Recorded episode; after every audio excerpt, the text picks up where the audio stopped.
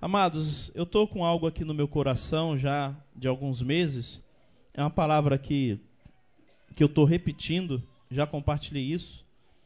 E tem uns três meses que eu tenho trazido essa palavra e não dá, não dá, não dá. O Senhor não, não, não abre as portas, né?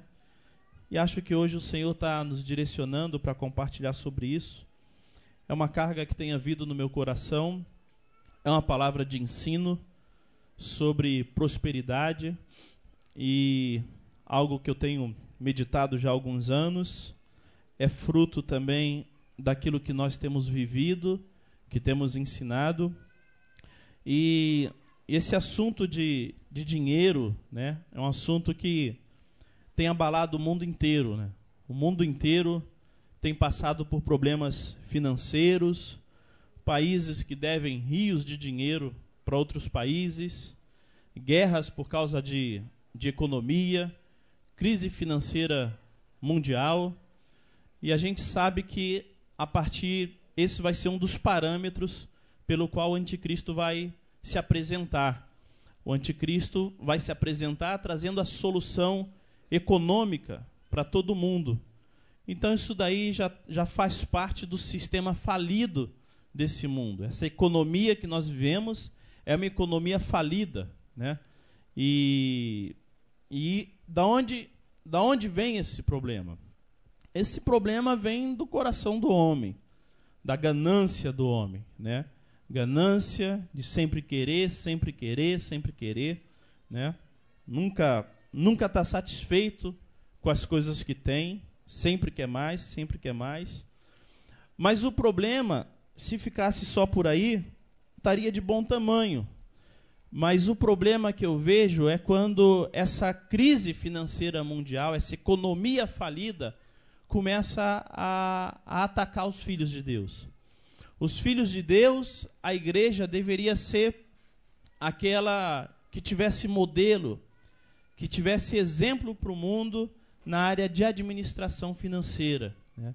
Os discípulos deviam ser aqueles que tivessem suas finanças muito bem ordenadas.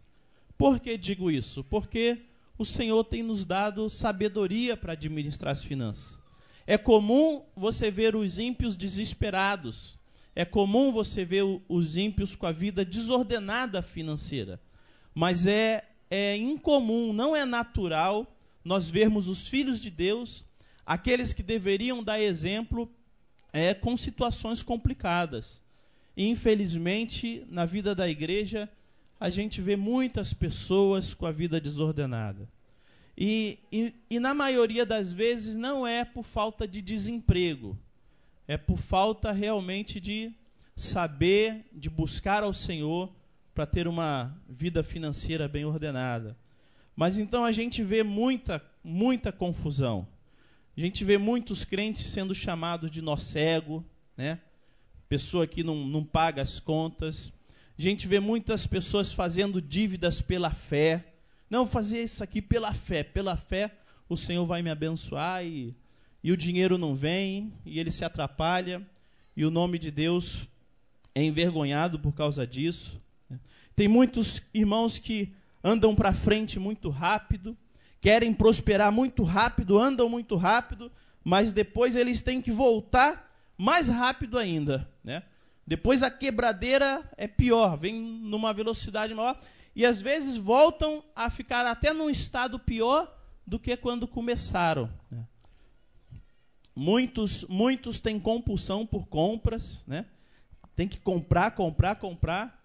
A alma dele só se satisfaz se ele estiver comprando alguma coisa, se ele estiver adquirindo alguma coisa. Muitos, muitos querem tudo ao mesmo tempo. Né? Uma vez eu conheci um discípulo que ele me, me conseguiu me convencer que naquele ano ele ia tirar férias, ia pro, lá para baixo, para o sul, ele ia trocar de carro e ele estava construindo a casa. Eu falei, rapaz, não dá, rapaz, não dá, não está vendo que não dá? E não dá. E deu, mas quebrou a cara. Se arrebentou todinho, todinho, né? Outros querem, querem ter tudo de uma vez só. Então ele quer ter o DVD, ele quer ter o home teacher, ele quer ter o, o micro-ondas.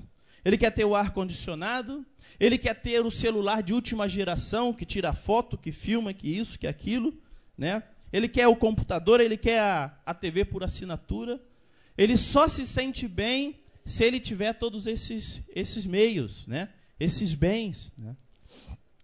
E tem outros ainda que têm manias de roupa nova, né? Só se sente bem se tiver com a roupinha bem novinha. Né? Então, amados, nós temos que saber que é o sistema do mundo que impõe essas coisas. O sistema do mundo impõe essas falsas necessidades para nós. E nós, como filho de Deus, não podemos andar atrás desse sistema. E, e eu, eu falo isso porque, como, como é comum a gente ver discípulos se atrapalhando financeiramente, se enrolando financeiramente.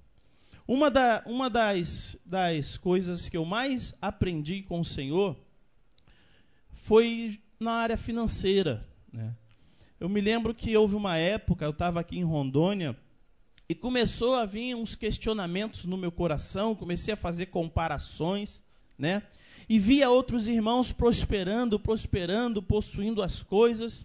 E eu comecei a, a ficar perguntando isso para Deus. Deus, por que, que aquele irmão não trabalha tanto quanto eu trabalho para a tua obra, e por que, que eles são abençoados e eu não sou assim tão abençoado igual eles? Por que, que eu não tenho essa prosperidade que eles têm? E meu coração estava cheio de comparações. Né? E o Senhor me deu um texto que eu nunca mais esqueci, que está em Tiago, capítulo 2, versículo 5. Os irmãos não precisam abrir, eu vou ler para vocês. Que diz assim: Não escolheu Deus os que para o mundo são pobres, para serem ricos em fé e herdeiros do reino que ele prometeu aos que o amam? Então, Deus escolheu os pobres deste mundo para serem ricos em fé. E o Senhor falou para mim, engraçado, antes você tinha menos e trabalhava com muito mais alegria. E agora que eu tenho te dado um pouquinho mais, você está aí com teu coração todo atrapalhado. Nós temos que entender, amados, que o coração do homem é ganancioso. Nós temos um coração ganancioso, que nunca nos satisfazemos com aquilo que temos. Está sempre, sempre olhando para o que, que os outros têm. E nos esquecemos de dar glórias a Deus por aquilo que Ele nos tem dado. E, e, esse é o sistema do mundo. O sistema do mundo vive atrás disso. Né? No mundo, se o camarada não tiver com um bolsinho lá, esse é o parâmetro para ele estar tá bem. Se ele tiver com dinheiro, ele está bem. Se ele tivesse, assim, está mal. Né? E nós não podemos entrar nesse parâmetro, nesse sistema. Hum? Sabe por que, que tem muitos crentes, penso eu, que andam desordenados? Digo crentes, muitos crentes desordenados. Primeiro, eu acho que é por causa justamente do coração do homem que é enganoso, que é ganancioso, que é cheio de coisa ruim mesmo, né? Mas tem uma outra coisa que coopera: um ensino errado. O ensino errado que é trazido para a igreja hoje coopera para que muitos crentes tenham a vida financeira atrapalhada ensinos desse tipo assim, rapaz, Deus te colocou como cabeça e não por cauda. Você tem que estar lá em cima. Você tem que ser um homem próspero, cheio do dinheiro. Aí onde está escrito isso? Onde Jesus ensinou isso? Onde os apóstolos ensinaram isso? Ou então, Deus é obrigado a te abençoar. Vocês já ouviram alguma coisa parecida com isso? Eu já ouvi essa aberração. Aberração. Aí o camarada começa a crer nisso e não vê Deus fazendo aquilo que o pastor fala e fica com problema com Deus. E fica cheio de dívida, fica todo atrapalhado. Por quê? Por causa de um ensinamento errado. Esses dias eu estava passando por Eclesiastes, lendo Eclesiastes, um livro escrito por Salomão, e me, e me chamou a atenção algo que Salomão diz, Eclesiastes capítulo 2, versículo 10 e 11. Eu vou ler para vocês. Fala assim: Tudo quanto desejaram os meus olhos, não lhes neguei. Nem privei o coração de alegria alguma. Tudo aquilo que vocês puderem imaginar que Salomão quis fazer, ele fez. A Bíblia fala da riqueza de Salomão, que foi um negócio assim do outro mundo. Tinha tudo aquele homem: cavalos, bois, tudo quanto é tipo de carroça, e reinos, e madeira, e ouro. O palácio dele, a casa dele, tudo muito rico, muito rico. Né? Fico às vezes imaginando o Salomão lá, sentado, sentado lá, né? Comendo aquelas frutonas, assim, aqueles cachos de uva, assim. E aquele monte de mulher assim, abanando, eita. Aquela riqueza toda, né? De Salomão. Eu penso que se Salomão vivesse hoje, ele ia falar assim, rapaz, ou não pulo na lua, vamos contratar aí uma nave espacial, ou não pulo na lua. Ia lá na lua, fazia a viagem dele, contratava a NASA para servi-lo e voltava. Assim, assim era a riqueza de Salomão. Então Salomão fala que tudo quanto desejaram os meus olhos, da época que ele podia, né, não lhes neguei. Nem privei o coração de alegria alguma. E eis que tudo era vaidade e correr atrás do vento e nenhum proveito havia debaixo do sol. Fiquei pensando nisso, correr atrás do vento. Como é que é correr atrás do vento, hein? Negócio sem sentido, rapaz. O vento está lá, está tá o vento ali, eu vou correr atrás do vento. Salomão teve, possuiu, possuiu, possuiu, depois ele chega. Ah, balela. Serve para nada. Não vai me dar vida eterna. Amados, a única coisa que vamos levar é nossa comunhão com Deus. A única coisinha que você vai levar. Você não vai levar seu carro, você não vai levar sua casa, você não vai levar seus bens, você não vai levar dinheiro, você não vai levar sua esposa, você não vai levar seus filhos. A única coisa que você vai levar é sua comunhão com Deus. É essa que a gente tem que estar atrás.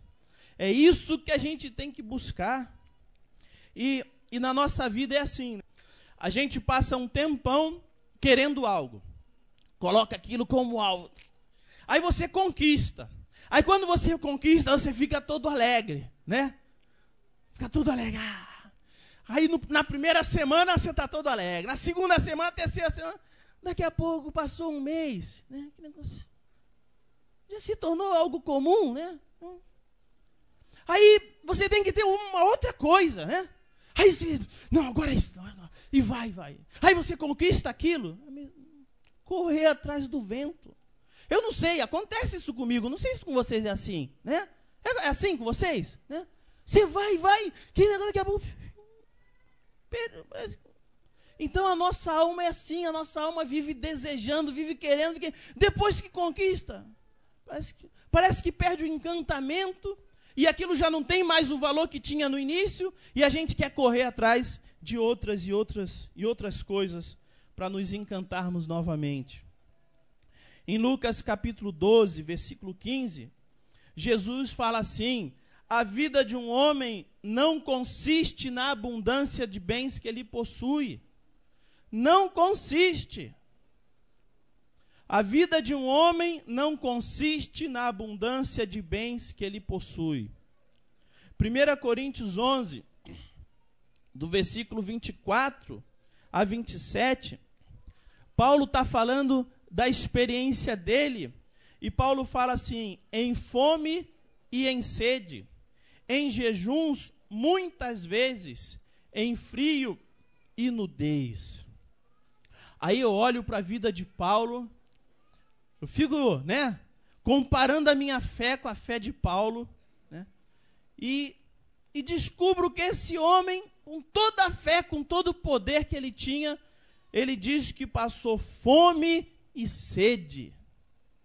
Fome e sede no original é fome e sede. Jejuns. E diz que passou frio. Sentiu frio. Teve escassez de agasalho. Mas, por outro lado, em Filipenses, capítulo 4, versículo 12 e 13, ele diz assim: aprendi a viver contente em toda e qualquer situação, tanto de fartura como de fome.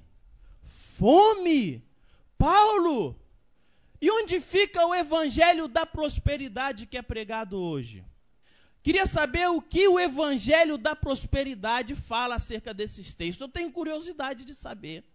Saber que o grande apóstolo Paulo passou fome. Fome. Hum? Mas ele fala que aprendeu a viver contente, tanto na escassez como da abundância. Tudo posso naquele que me fortalece. Agora sim o texto dentro do contexto.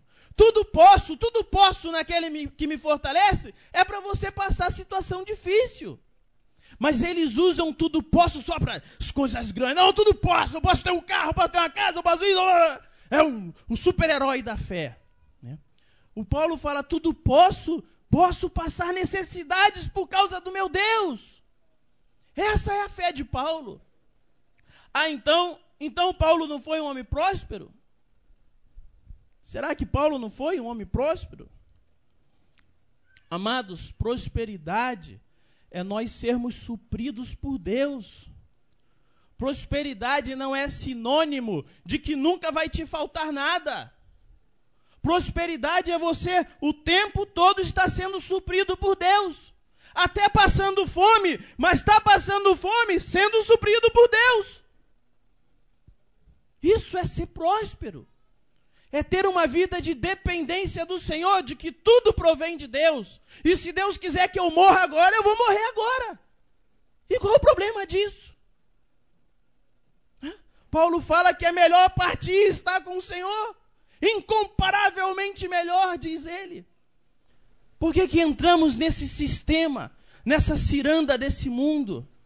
Porque nosso coração é mau. Porque a gente quer ter, quer ter, quer ter, possuir, possuir, possuir. Eu, eu, a Miriam ouviu uma frase de uma irmã, ela me falou. Aí eu nunca mais esqueci essa frase. A irmã disse assim: Eu deixei Deus decidir o quão próspero eu serei. Sabe aquele negócio de você ficar, Deus, Deus, Deus. A irmã chegou, ó, isso aí não quero mais. Deixar a Deus. Você vai decidir o quão próspero eu serei. Melhor coisa, viu, amados? Coração fica em paz. Provérbios 10, 22. Um texto muito conhecido.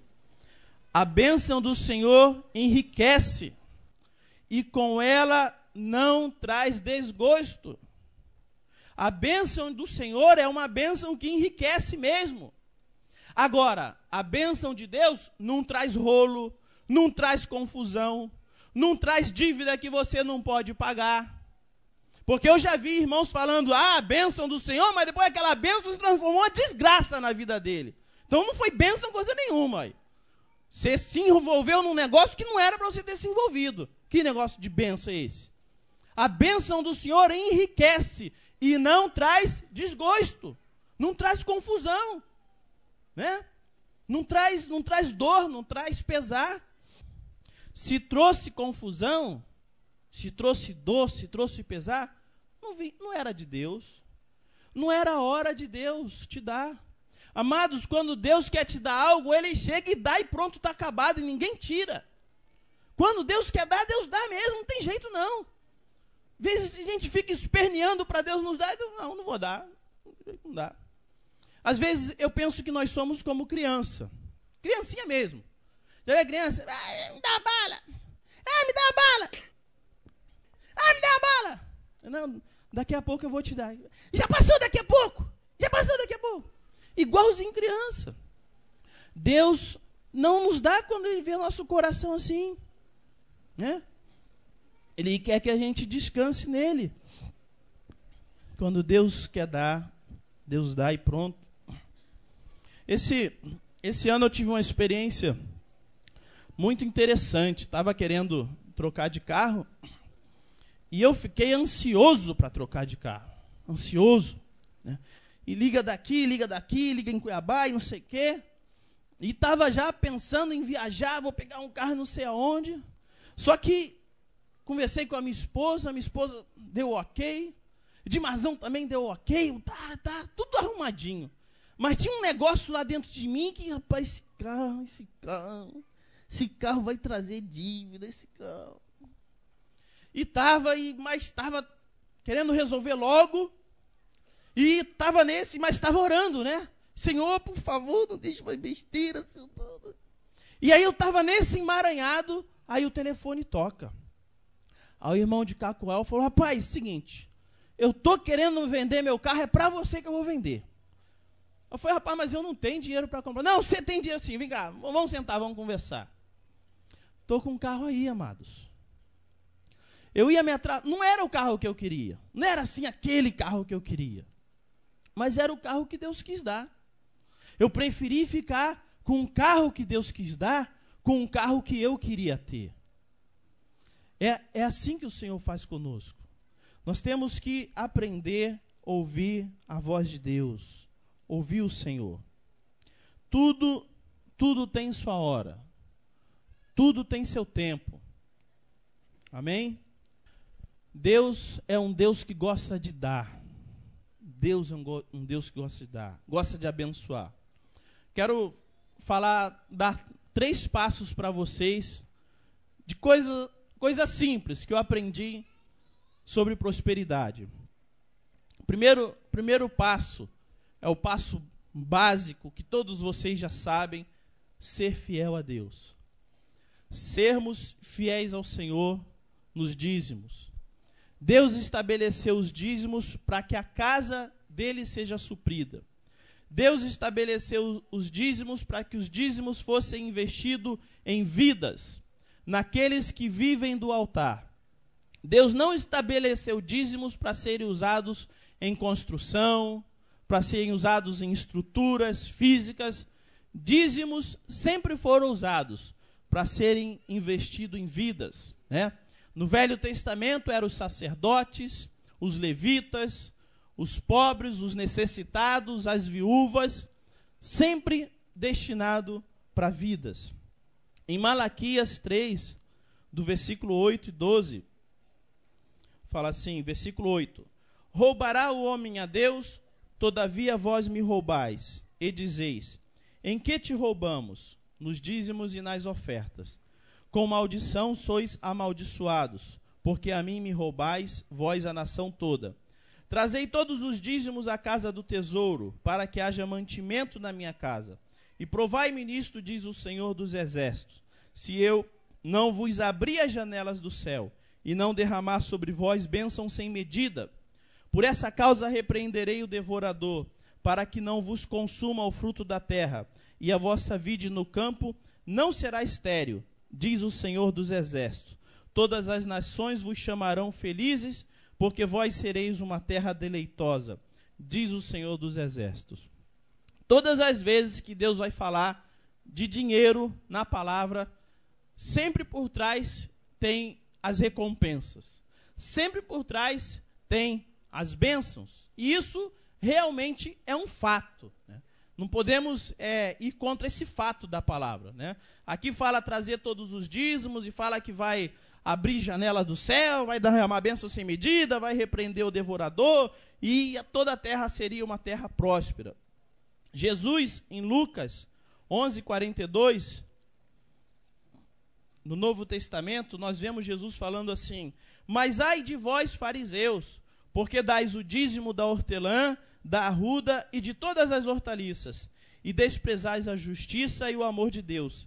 Devias, porém, fazer estas coisas sem omitir aquelas. Os fariseus se baseavam na sua justiça porque entregavam dízimo. E Jesus aqui está repreendendo a justiça própria deles. E está falando para eles: não adianta vocês fazerem só isso. Vocês têm que fazer isso, sim, mas vocês têm que também é, é ter uma vida de justiça, de amor a Deus. Então Jesus está falando que era para eles continuarem entregando o dízimo. Mas só o dízimo não ia adiantar. Não adiantava só entregar o dízimo e não ter uma vida diante do Senhor. Nós vemos também no Novo Testamento, Paulo inúmeras vezes recebeu ajuda financeira das igrejas que ele cuidava. Eu digo isso porque muitas pessoas também têm o engano de pensar: ah, Paulo, Paulo é, não vivia do altar. Isso é uma mentira. Houve algumas situações que Paulo se privou desse direito, porque ele considerava que era um direito que as autoridades vivessem do altar.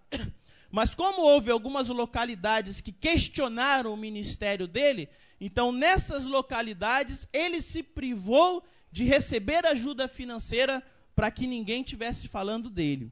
E nessas ocasiões foi quando ele fazia tendas para que ele mesmo suprisse o ministério dele. Então nós vemos vários textos, eu vou só comentar alguns com vocês.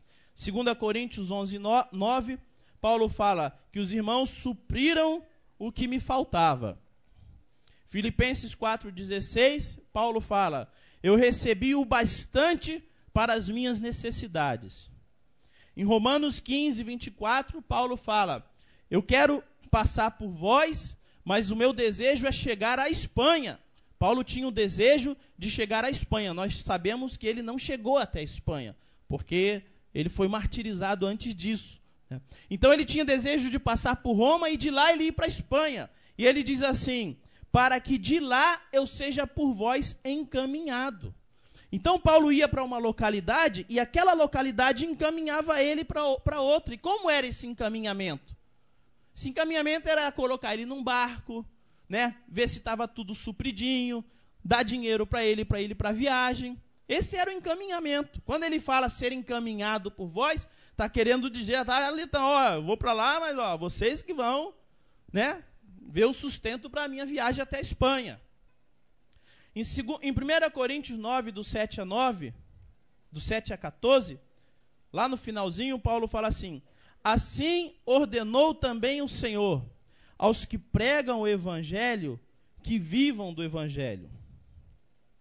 E por último, 1 Timóteo 5, do 17 ao 18, fala assim: devem, é, 1 Timóteo 5,17, devem ser considerados merecedores de dobrados honorários os presbíteros que presidem bem, com especialidade os que se afadigam na palavra e no ensino.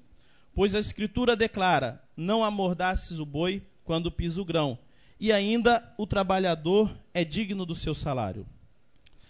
Amados, quanto um pastor deve ganhar? Eu não tenho medo de falar esses assuntos para vocês, não, viu? Logo falando. Para mim, eu prego isso com muita naturalidade, como não estivesse pregando qualquer outro assunto. Mas eu acho interessante como a sabedoria de Deus nisso aqui. Deus, em sua sabedoria, não tinha como definir isso, né? Mas Deus, em sua sabedoria, falou que os pastores devem ser dignos de dobrados honorários. Quer dizer, devem ganhar bem. Mas Deus não definiu quanto é esse bem. Por quê? Porque depende é, do rebanho que ele cuida. Se o pastor cuida de um rebanho né, humilde, com poucas finanças, ele sempre vai viver de acordo com o padrão daquele rebanho. Se o rebanho que ele cuida é um rebanho grande e abastado, ele vai ter um rendimento de acordo com aquele rebanho. Então Deus, em sua sabedoria, não definiu o valor. Mas Deus espera que os pastores tenham bom senso para viver de acordo com o padrão da congregação que eles cuidam. 1 Tessalonicenses 2,7, Paulo fala que ele deveria é, exigir, embora devesse exigir de vós a manutenção. Vamos ler esse texto, porque esse, esse aqui era, era a exceção que eu me refiro, que nesse lugar Paulo se privou de, de ser sustentado. 1 Tessalonicenses 2,7. Embora pudéssemos, como enviados de Cristo, exigir de vós a nossa manutenção, todavia nos tornamos dóceis entre vós, qual ama que acaricia seus filhos. Então, olha, olha como Paulo se comporta. Embora eu pudesse exigir. Então, Paulo está dizendo para aqueles irmãos assim: olha, já que eu estou aqui, eu estou trabalhando para vocês, eu estou servindo vocês. Eu poderia até exigir de vocês a minha manutenção, mas eu não fiz. Né? Então, por quê? Porque naquele lugar Paulo achou por bem fazer isso.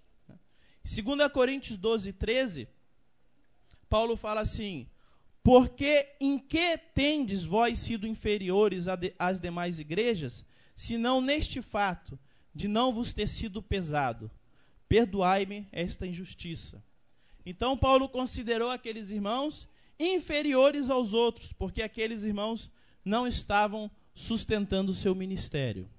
Então, amados, isso aí é algo muito claro. Estou falando isso porque sempre tem gente nova chegando na igreja e esse assunto sempre é um assunto polêmico. Sempre é esse negócio, ah, vai entregar o dízimo para o pastor, né?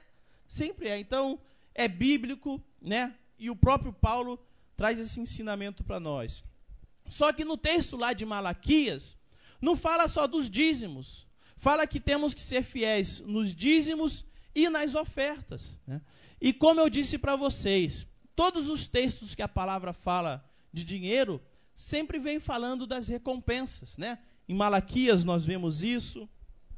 Tem os, os textos lá de Provérbios: honra o Senhor com os teus bens e com as primícias de toda a tua renda. Esse é o mandamento. Aí vem as promessas: e se encherão fartamente teus celeiros, e transbordarão de vinho os teus lagares. Então, há, uma, há um mandamento, e por trás do mandamento há a promessa de que se nós formos fiéis, o Senhor vai nos abençoar, e vai nos abençoar amplamente. Eu me lembro que, certa vez, eu estava orando por um irmão, e eu orava muito pelas finanças dos irmãos, pela prosperidade dos irmãos, agradecia ao Senhor pela, pela prosperidade dos irmãos. Aliás, isso é algo que eu sempre vejo, porque a gente olha aí fora e quantos carros, quantas motos, e graças a Deus não há irmãos passando necessidade no nosso meio. Os irmãos entenderam o princípio da sexta, né, que não podemos ter ninguém passando fome, né, entre nós, e eu tiro um tempo e louvo ao Senhor por isso. Né? E eu estava orando e eu sempre colocava aquele texto nas minhas orações, né? Senhor, abre as janelas do céu, derrama bênção sem medida sobre fulano, sobre fulano, sobre fulano. Senhor, abre as janelas do céu, derrama bênção sem medida sobre fulano, sobre fulano. E aí o Senhor me fez lembrar sobre a vida de um irmão. E o Senhor me questionou por que, que eu estava pedindo para ele abrir as janelas do céu sobre aquele irmão. Eu falei, Senhor, porque eu quero que ele seja próspero. Mas como que você está orando por isso se esse irmão não é fiel? E aí eu voltei para o texto. E eu pude observar que o Senhor fala que vai abrir a janela do céu e vai derramar bênção sem medida, mas sobre aqueles que entregam os dízimos e as ofertas. E o Senhor falou que eu estava querendo ser mais bonzinho do que ele. E aí eu parei de orar pela vida desse irmão. Falei, é mesmo, Senhor. Eu não tenho que orar.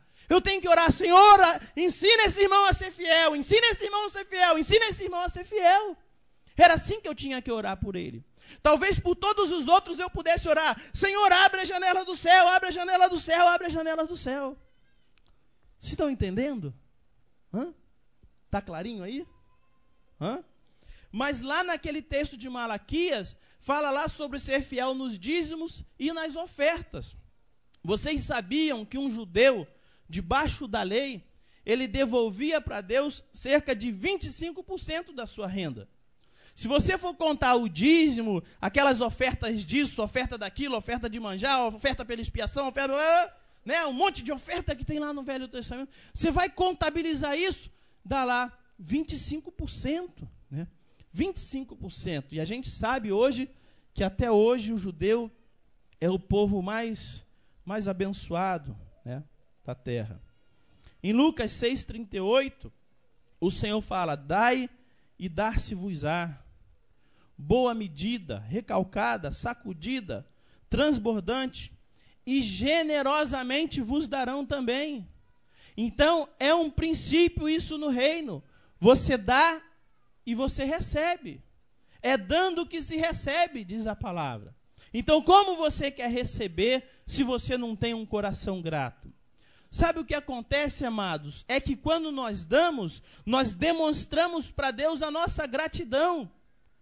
Nós estamos falando, Deus, eu sou grato a Ti por tudo que o Senhor tem me dado. E aí, por causa disso, eu devolvo o dízimo e a oferta. E quando você retém, você está dizendo o contrário: Deus, eu não sou grato por aquilo que o Senhor me tem dado. E aí Deus vai e retém a bênção que era para você. Então, existe de fato um princípio espiritual nisso, de que é dando que se recebe. Quero quero ler com vocês Marcos Marcos capítulo 12, versículo 41. Antes vamos ler 1 Coríntios, desculpa, depois a gente volta aí. Guarda aí, Marcos 12, tá? 1 Coríntios 16, versículo 1. Paulo diz assim: Quanto à coleta para os santos, fazei vós também como ordenei às igrejas da Galácia. Paulo ordenava as coisas, viu, amados? Era um apóstolo com autoridade para ordenar as coisas. No primeiro dia da semana, cada um de vós ponha de parte em casa, conforme a sua prosperidade, e vá juntando, para que se não façam ofertas quando eu for. Então, o que nos chama a atenção aqui é que Paulo fala para cada um, não é para alguns. Todos têm que participar disso. Cada um ponha de parte, segundo a sua prosperidade. Quem ganha muito, certamente vai ofertar muito. E quem ganha pouco, talvez vai ofertar um pouco menos. Mas é para todos participarem. E é, e é, muito comum, às vezes, na igreja, a gente não ver isso funcionando. A gente vê aquele que ganha pouquinho achar assim, ah, o que eu vou dar é tão pouquinho que, né? ele se esquece que ele está dando para Deus e não está dando para homem algum. E Deus é que está vendo o seu coração. É Deus que está sabendo se você tem um coração grato ou não. Deus não quer que sejamos mesquinhos com Ele. E Ele conhece nosso coraçãozinho. Marcos capítulo 12, vamos lá agora. Marcos 12, 41 assentado diante do gasofilácio, observava Jesus como o povo lançava ali o dinheiro. Ora, muitos ricos depositavam grandes quantidades. Vindo, porém, uma viúva pobre, depositou duas pequenas moedas correspondentes a um quadrante. E chamando os seus discípulos, disse-lhes: Em verdade vos digo que esta viúva pobre depositou no gasofilácio mais do que o fizeram todos os ofertantes. Porque todos eles ofertaram do que lhes sobrava, ela, porém, da sua pobreza, deu tudo quanto possuía, todo o seu sustento. Amados, que tremendo! Jesus, as pessoas estavam trazendo as ofertas e Jesus estava sentado lá e estava olhando estava olhando aquelas pessoas. E a Bíblia diz que muitos ricos traziam grandes quantidades.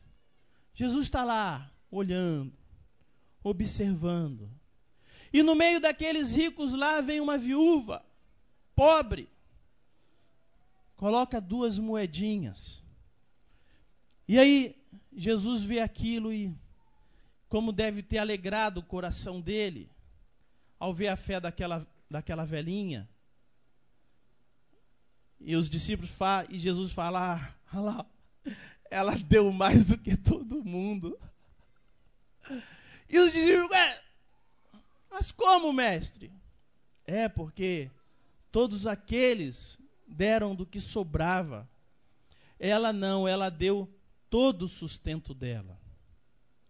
Aí eu fiquei pensando nessa viúva essa viúva sem amparo, sem sustento, sem recurso, sem marido, sem saber o que ela ia comer no dia seguinte. Não tinha segurança nenhuma. A única segurança que ela tinha era o Senhor. A única segurança que ela tinha. Amados, como é bom a gente depender do Senhor. Como é bom. Como é bom. Tem nenhuma criancinha aqui não, né? Que pena. Queria fazer uma pergunta. Será que a Raquel sabe me perguntar? Será que a Raquel sabe perguntar? Raquelzinha linda, o que, que você vai comer amanhã? O que, que você vai comer amanhã? Eu vou comer amanhã. Sua mãezinha vai o quê? Não, Você vai tomar leitinho amanhã? vou tomar leitinho. É, mas quem vai te dar leitinho? Minha mãe. É sua mãe? Você tem certeza que sua mãe vai te dar leitinho? É. Preocupada ela, né? Preocupada com o preço do leitinho. Hã? Eu, eu vejo aquela viúva do jeito da Raquelzinha. Tá tranquila. Nos braços de um pai. Amados, isso é questão de fé. Questão de fé. Isso é questão de você saber que Deus cuida ou não cuida de você. Aquela velhinha só fez isso porque ela tinha essa fé que Deus ia estar cuidando dela, ia estar suprindo ela em tudo. E, e como nós somos diferentes dessa viúva, a gente faz, faz trocas, né? Fazemos trocas com o Senhor. A gente vive no nosso mundinho, nas nossas coisas, nas nossas necessidades. né? Se tem oferta para o muro, aí a gente já não oferta para outras coisas. né?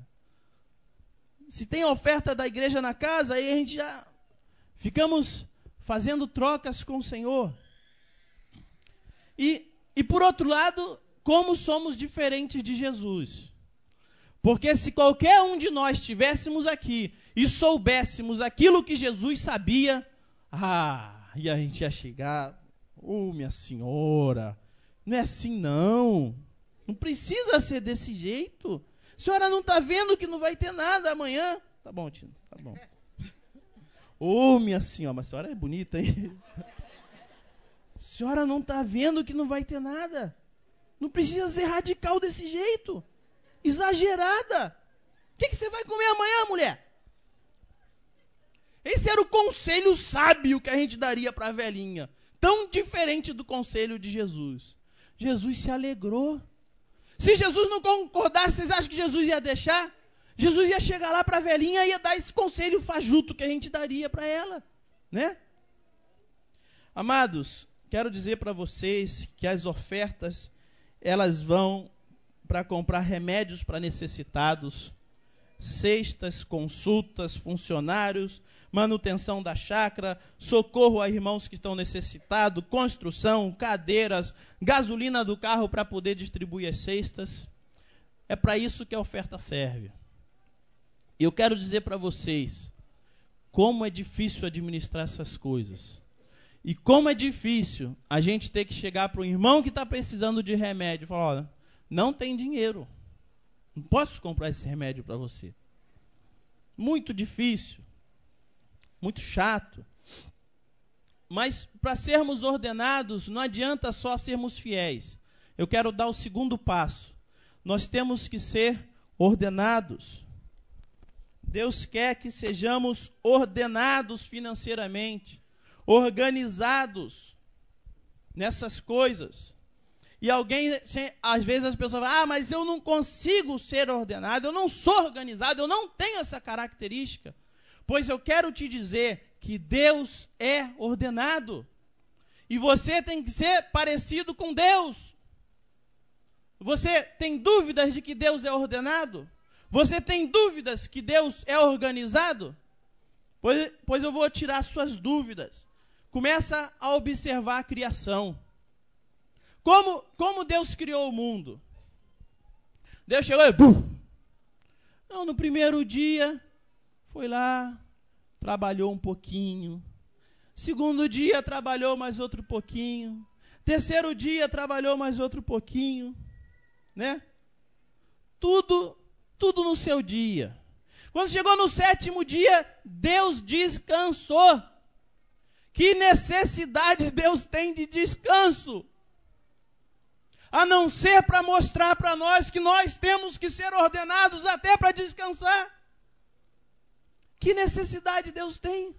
Você olha, você olha para os planetas, a ordem dos planetas, a matemática, os ciclos matemáticos, ciclos de marés, né? Maré cheia, maré vazia, né? A, a ordem, a ordem nos planetas, tudo, tudo matematicamente preciso. Você, você olha para a vida de, de Moisés, um homem que foi instruído em toda a ciência do Egito, toda a ciência diz a palavra. Um homem culto, um homem inteligente. E Deus me chega para esse homem e fala assim: Ô oh, Moisés, fazei tudo segundo o modelo que te mostrei. Por seis vezes no livro de Êxodo você encontra essa expressão: fazei tudo segundo o modelo. Moisés, não ponha seu dedo nesse negócio.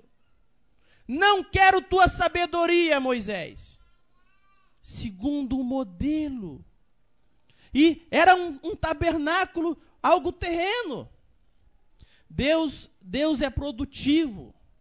Deus é estratégico. Deus sabe onde ele quer chegar. Você olha para a vida de Jesus, 30 anos calado. Depois ele tem três anos e meio para fazer a obra. Escolhe 12 discípulos e trabalha intensamente com esses 12 discípulos. Que, que homem organizado, que homem estratégico, que homem definido. Jesus era assim, cheio de estratégias. O Pai é cheio de estratégias. Nunca vi tanta objetividade. Jesus é objetivo até com uma árvore. Viu lá a árvore? Ah, não está dando fruto, corta esse negócio. Não presta. Objetivo até com a árvore. Agora, nós não, não somos organizados com nossa vida.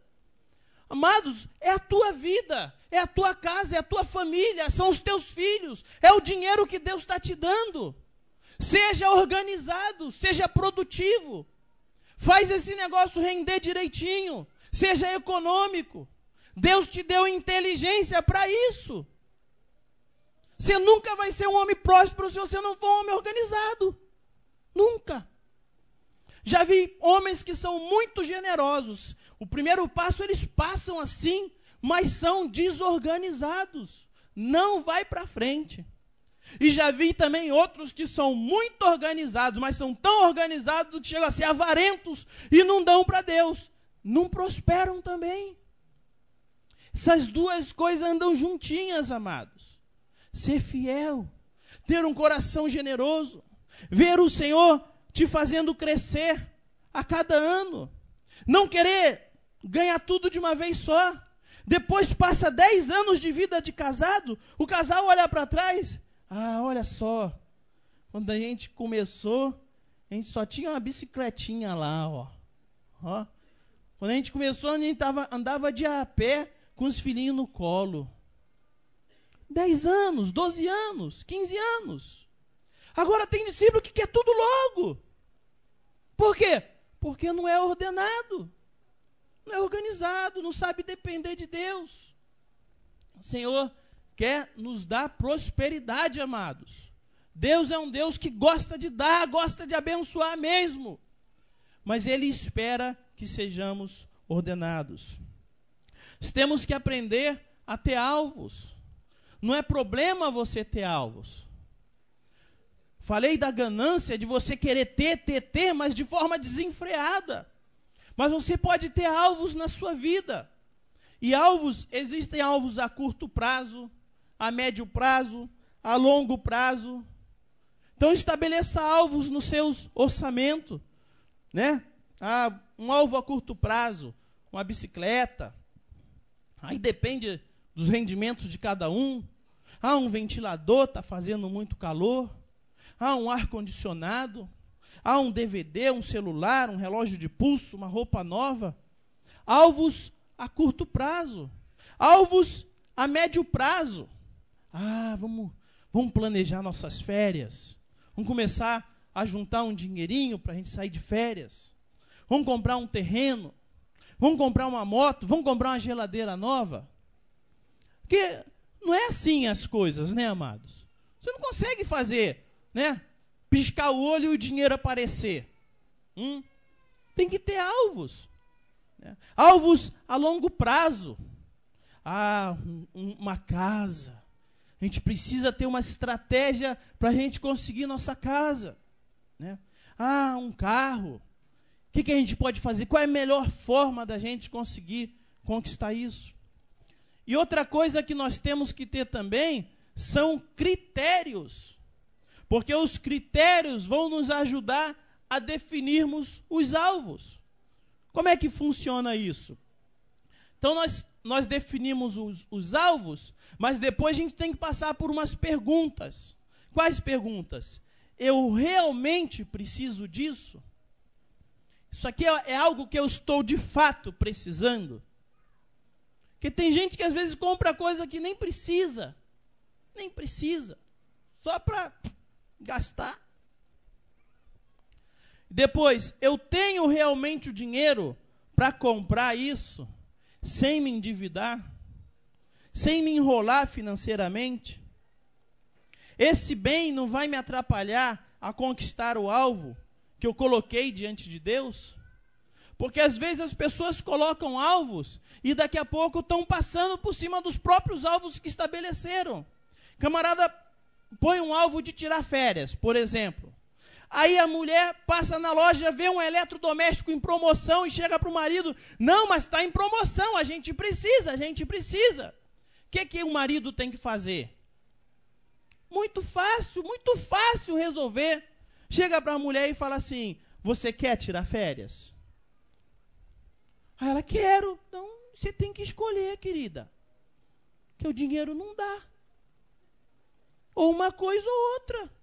Isso são critérios, amados. Ah, então tá bom. Então vamos desistir das férias e vamos comprar o seu aparelhinho. Ah, então tá bom. Então mudou o alvo. Então, se estabelecer o alvo, seja fiel naquele alvo. Senão, você nunca vai conseguir ter nada. Fica atirando para tudo quanto é lado, hein? né? Não tem uma definição. O camarada quer construir uma casa nova, mas quer trocar de carro. Quer construir uma casa nova, mas quer tirar férias todo ano. Quer construir uma casa nova, mas quer deixar todas as crianças na escola particular. Não estou querendo julgar ninguém, tá? Eu, no meu caso, teve uma época que eu tive que tirar meus filhos da escola, uma época aí um, do não querendo falar bem do governo passado, mas uma época em que a escola teve uma estabilidade muito boa, não tinha tantas greves, né? E aí tirei as crianças da escola particular, fiz o cálculo, vi quanto aquela escola particular dos filhos gastava no ano. Foi, rapaz, olha quantos tijolos que eu compro com esse negócio. Né? Tirei, coloquei na escola pública, eles ainda comiam merenda de graça lá, né? E aí o dinheiro da escola foi para a construção da casa. São escolhas, amados. Escolhas que temos que fazer na vida. Isso é ser ordenado ser organizado. Terceiro, terceiro passo para sermos prósperos: oração. Deus quer que venhamos depender dEle, pedir para Ele, colocar toda a família a orar pelo alvo, colocar todos os filhos a orar pelo carro, pela casa, pelas férias, pela escola particular envolver a família nisso. Isso é um projeto da família. Todos têm que estar envolvidos nesses alvos. Lucas, capítulo 11, versículo do 5 ao 10. Vou ler para vocês. Por isso vos digo: pedi e dar-se-vos-á, buscai e achareis, batei e abri-se-vos-á. Pois todo o que pede, recebe, o que busca, encontra, e a quem bate, abrir-se-lhe-á. João 16, 24. Até agora nada tendes pedido em meu nome. Pedi e recebereis, para que a vossa alegria seja completa. E por último, por último, por último, por último, Tiago 4, 2 e 3. Nada, nada tendes, porque não pedis. Pedis e não recebeis, porque pedis mal, para esbanjardes em vossos prazeres. Parece que esse versículo é contrário aos outros, mas não é. Porque aqui Tiago não está falando para não pedir. Tiago está falando que pode ser que nós estejamos pedindo mal, pedindo de acordo com nossa ganância, né? Para esbanjar nos nossos prazeres.